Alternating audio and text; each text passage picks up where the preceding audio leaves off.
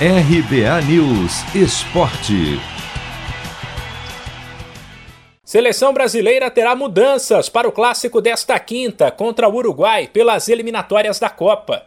Com base no time que treinou na véspera, o principal destaque fica por conta do atacante Rafinha, que entrou durante as partidas contra Venezuela e Colômbia, foi o melhor em campo e agora pode ser titular.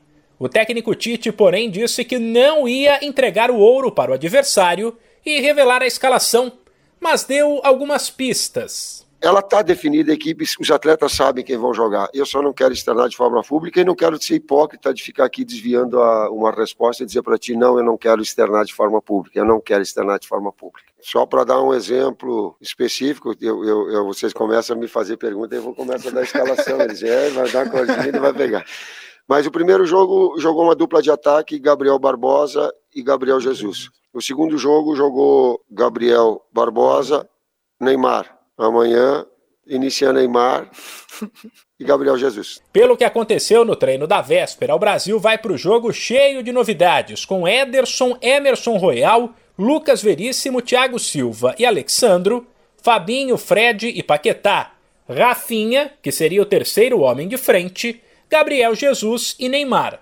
Mesmo sem confirmar a presença do atacante do Leeds, bastante pedido pela torcida, Tite avisou que o momento é de fazer testes e pediu calma com Rafinha. Ponta um externo que te dá amplitude, que tem a jogada pessoal com velocidade, tem um balanço central ou com cruzamento, como foi a situação do, do Anthony, ou ele tem a jogada de fundo com o cruzamento para trás, como aconteceu com o Neymar, a finalização de média distância, mas com calma, né? Senão a gente, senão a gente cria uma expectativa em demasia a respeito. Calma, a gente está construindo, está dando oportunidades. Vocês ficam falando, falando, e daqui a pouco começa a escalada, e eu vou terminar aqui com todo mundo desescalado. E essas são as construções, e esse é o momento da equipe. Para chegar no momento ali na frente, numa fase, a gente começar a estruturar assim como a gente tem uma estrutura básica, mas também não vou abrir mão da concorrência. Por fim, Tite falou sobre Neymar, mas evitou entrar em polêmica sobre a declaração do craque, que disse não saber se terá cabeça para o futebol por muito tempo e que a Copa do ano que vem pode ser a última dele. Converso com o Neymar a respeito da posição, função, das, das situações importantes, da alegria que ele, que, ele, que ele remete à equipe, dele ser um jogador que tem um espaço criativo importante, dele vir para a seleção e estar tá desfrutando no melhor, na melhor condição possível.